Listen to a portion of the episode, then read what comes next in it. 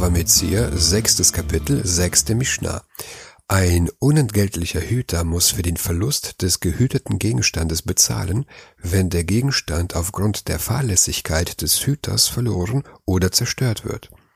Ein bezahlter Hüter muss für den Verlust des gehüteten Gegenstandes bezahlen, sogar wenn der Gegenstand nicht durch Fahrlässigkeit verloren geht.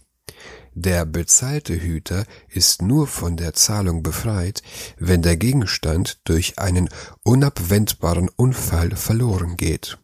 Sagt die Mishnah, Kol ha'umanin shomrei sachar hen. Alle Handwerker sind als Lohnhüter zu betrachten. Gebe ich einem Handwerker einen Gegenstand, damit er ihn verändert, dann gilt der Handwerker als ein bezahlter Hüter. Zum Beispiel gebe ich ihm eine Vase zum Färben, worauf sie gestohlen wird, dann muss der Handwerker sie mir ersetzen. Obwohl der Handwerker von mir keinen Lohn dafür bekommt, dass er meine Vase hütet, gilt er trotzdem als ein bezahlter Hüter, weil der Handwerker meine Vase so lange behalten darf, bis ich ihm seinen Lohn für die Arbeit bezahlt habe. Das heißt, wenn ich den Handwerker bezahle, dann gilt ein Teil des Lohns für die Hut. Dies gilt nur für Handwerker, die bei sich zu Hause arbeiten. Handwerker, die bei mir zu Hause arbeiten, behalten keine Gegenstände bis zum Zeitpunkt der Zahlung, da die Gegenstände sich ständig bei mir zu Hause befinden.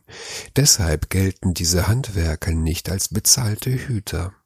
וכולן שאמרו טול את שלך והווה מעות שומר חינם. Alle aber, die gesagt haben, nimm das Deinige und bringe Geld, sind als unentgeltliche Hüter zu betrachten. Ein Handwerker, der zu Hause arbeitet, aber meine Vase nicht zurückhält, bis ich ihn für seine Arbeit entlohne, gilt als ein unentgeltlicher Hüter. Da er bereit ist, meine Vase mir abzugeben und erst nach einiger Zeit seinen Lohn zu bekommen, hat er keinen Nutzen vor meiner Vase, und der bezahlte Lohn gilt nicht für seine Hut. Shimorli ve eshmorlach, shomer sachar. Sagt einer zum anderen, hüte mir, und ich will dir hüten, so ist er ein Lohnhüter. Hüte ich einen Gegenstand für einen Freund und biete ihm an, statt mich zu entlohnen, dass er einen Gegenstand für mich hütet, dann gelten wir beide als bezahlte Hüter, weil die Bezahlung für unsere Arbeit nicht in Geld berechnet wird, sondern in Nutzen, den wir voneinander haben. Das gilt nur, wenn wir die Gegenstände nicht gleichzeitig hüten. Das heißt, ich hüte den Gegenstand meines Freundes heute und morgen hütet er meinen Gegenstand.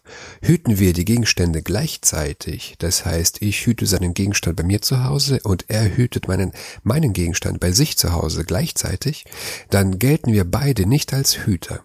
Den Grund dafür werden wir im, Achtelkap im achten Kapitel lernen. שמור לי ואמר לו הנח לפניי שומר חינם. Sagt er, hüte mir, und der andere sagt, lege es vor mich hin, so ist er ein unentgeltlicher Hüter. Sagt der Hüter zu seinem Nächsten, der ihm einen Gegenstand zum Hüten bringt, lege es vor mich hin, dann gilt es als Einverständnis, dass der Hüter den Gegenstand hüten wird. Sagt er aber, lege es vor dich hin oder lege es hin, dann wird er nicht zum Hüter, denn er meint mit diesen Worten, hüte deinen Gegenstand selber.